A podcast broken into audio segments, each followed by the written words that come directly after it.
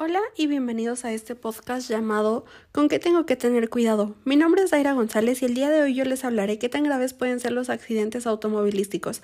Primero hay que establecer qué es un accidente automovilístico. Esto se dice que es una coalición o un incidente que ocurre cuando un vehículo coaliciona contra una obstrucción estacionaria como puede ser un poste, un edificio, un árbol, entre otros. Pero, ¿por qué ocurren estos accidentes?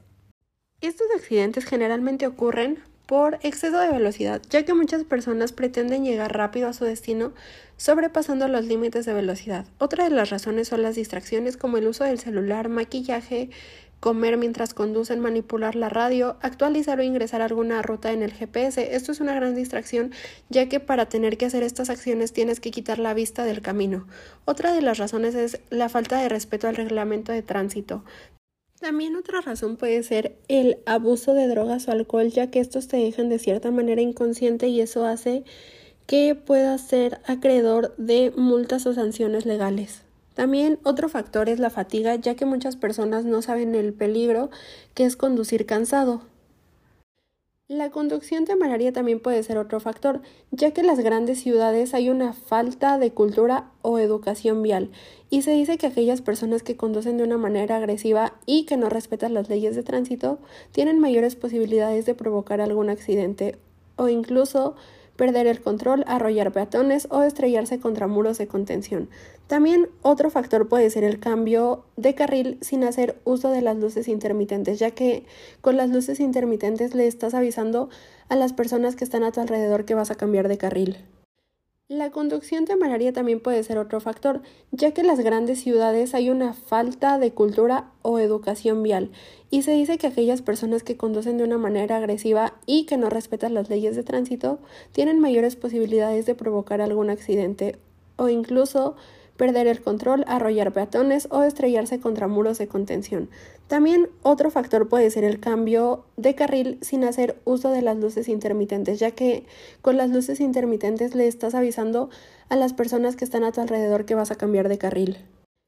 El conducir durante la noche también puede ser bastante peligroso, ya que se podría decir que de esta manera puedes evitar el tránsito. Sin embargo, no cuentan con que hay fatiga, disminución de velocidad, entre otros problemas. También otro factor puede ser que las personas no revisan sus vehículos antes de salir e incluso también los accidentes pueden pasar por las condiciones climatológicas que estén pasando en ese momento. Ahora que sabemos por qué ocurren los accidentes, hablaremos de qué tipo de choque es. Como sabemos, hay tres tipos de choques. Los elásticos, que es cuando los cuerpos chocan y su energía cinética se conserva y esto puede hacer que cambie su dirección.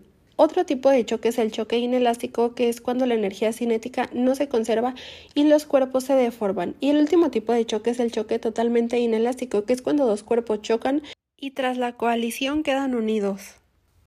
Ahora que ya sabemos cuáles son los tipos de choques, podemos decir que un accidente automovilístico es un choque inelástico, ya que después de la coalición los cuerpos quedan deformados por el impacto. Es momento de decir algunas recomendaciones demasiado importantes para poder evitar accidentes automovilísticos. Por ejemplo, la principal sería utilizar el cinturón de seguridad, ya que la función de este es minimizar las heridas en una colisión impidiendo que el pasajero se golpee con los objetos que pueden estar dentro del vehículo. Otra recomendación sería evitar a toda costa distracciones como tener el celular cerca para así poder evitar contestar mensajes o llamadas mientras manejas. Otra sería evitar actividades que pueden distraerte como comer, beber, cambiar la radio, entre otras. También otra sería evitar conducir si estás cansado, también no ingerir bebidas alcohólicas, también sería respetar los señalamientos de tránsito, utilizar zapatos adecuados que no sean unas sandalias, asegurarse de tener combustible suficiente, asegurarse de que el vehículo tenga todos los mantenimientos que requiere, por ejemplo los frenos, y también mantener limpios los espejos o retrovisores. Esas serían algunas recomendaciones que yo les puedo hacer porque incluso podríamos decir que esas nos pueden llegar a salvar la vida. Pero bueno, eso sería todo por mi parte. Espero que les haya gustado este podcast llamado ¿Con qué tengo que tener cuidado? Nos vemos de la próxima.